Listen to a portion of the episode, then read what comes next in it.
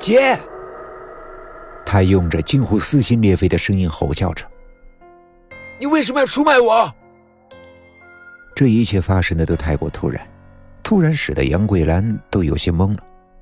但是眼下听见弟弟这样唤他，他那茫然的神情里才似是聚拢了一点意识，便向着弟弟所在的方向缓缓地走了过去。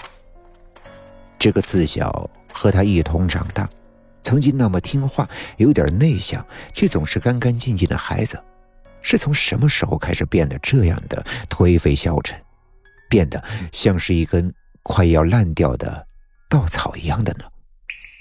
来顺，你，你是不是杀人了？杨桂兰发问道，眼神里却带着点希望，希望弟弟能够给出否定的答案。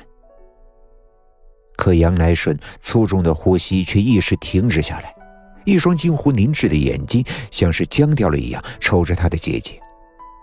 本就干瘦的身子骨，在此时看来，就像是……垮掉了一样。就算是不愿意，答案却已经是如此的清楚，再也没有询问的必要了。杨桂兰蓄足了力，狠狠的给了杨来顺一个巴掌，就捂着脸哭着跑出了车站。梁希瞅瞅杨来顺，又瞅瞅外边，最终还是抬脚追了出去。被丢下的小优有一分钟的愣神。在最后瞅了仍被死死摁着的杨来顺一眼之后，也飘向了车站外头。梁希推断的没有错，他看起来的确是一个刚毕业不久的大学生模样，只是失意和颓废的情绪已经是铺满了他那张本该年轻的面庞，而那架本就消瘦的身子骨，在他一米七五的身高之下，更是把他衬得宛如一具骷髅。而他的沉默寡言也是显而易见的，近乎成了属于他本人的一种气质了。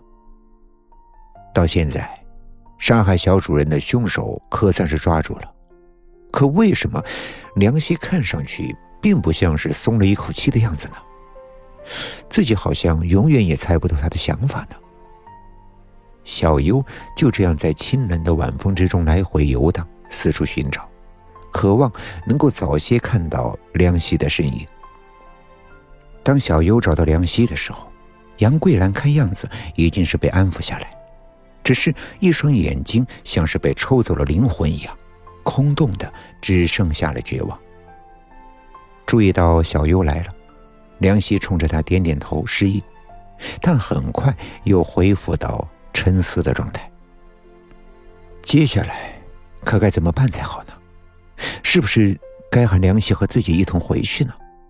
毕竟他比谁都想亲眼看到凶犯被绳之以法。但是先前梁希仅仅凭借着一双鞋就得出了那么多精准的推断，着实也是让小优产生了强烈的好奇心，渴望将剩下的细节一一的加以印证。如果坐在长椅上的杨桂兰能够开口把相关的事情说一说。该多好呀！就在小优拧着眉毛、一脸苦恼的时候，就忽然听见杨桂兰的声音从一旁飘来了：“你，你有办法救救我弟弟吗？”他粗糙的红手撑着椅子的边缘，眼里闪烁着泪光，心碎的神情实在是让人不忍拒绝。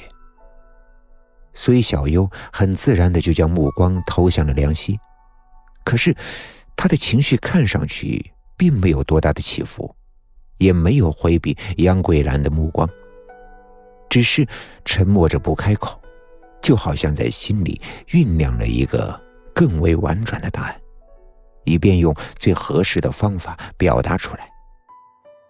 我不知道。片刻过后，梁希终于开口了。语气很坦诚。的确，就目前的情况来说，您是可能要失去弟弟了。但是，你有没有想过，对于另外一个家庭来说，他们也失掉了女儿呀？可是，可是我还没有办法相信。你，你知道吗？我弟弟他从小就是一个乖巧懂事的孩子。我求你，我求你听听吧。如果你对我的弟弟了解的多一些的话，我想你一定会对他改观的。毕竟，他实在是一个善良的孩子啊。这次，这次怎么会这样呢？一定，一定是他的一念之差造成的。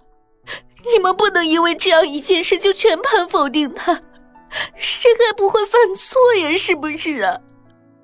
杨桂兰死死的扯着梁希的衣袖，就像是抓着一根救命的稻草，脸上的笑容已经是近乎讨好了。你听听，就花一点时间听一听，好不好？